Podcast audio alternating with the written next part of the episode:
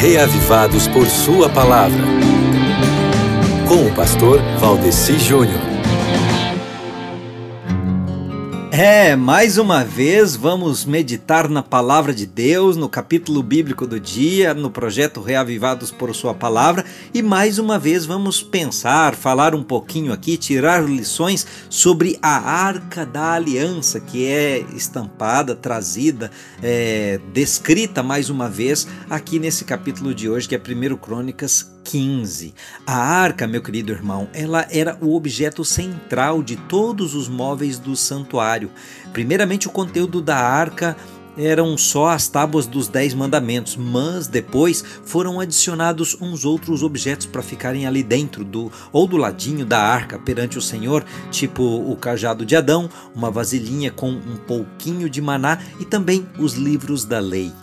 Sabe toda aquela viagem que o povo de Israel tinha feito desde o Monte Sinai até a Terra Prometida? Então, durante todos aqueles anos, a arca tinha sido levada na frente deles. Daí, quando eles chegaram no Rio Jordão, os homens que estavam carregando a arca ficaram no meio das águas divididas do Jordão, enquanto o povo passava de um lado para o outro do rio.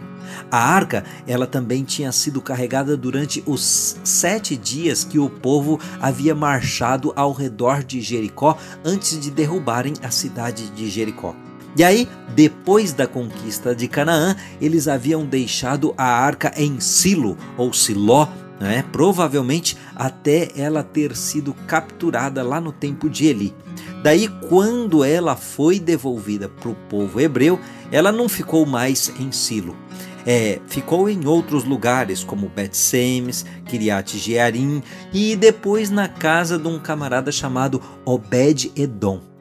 E aí, finalmente, depois disso, entra aí agora o capítulo bíblico de hoje, o rei Davi leva a arca para Jerusalém, onde ela ficou ali guardada no meio de uma tenda que Davi havia levantado, e depois, quando Salomão construiu o templo, eles colocaram aquela arca no lugar santíssimo do templo.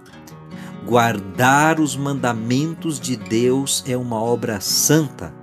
É uma das lições que você aprende em 1 Crônicas, capítulo 15, capítulo que você vai ler para tirar outras lições trazidas pelo Espírito Santo ao seu coração.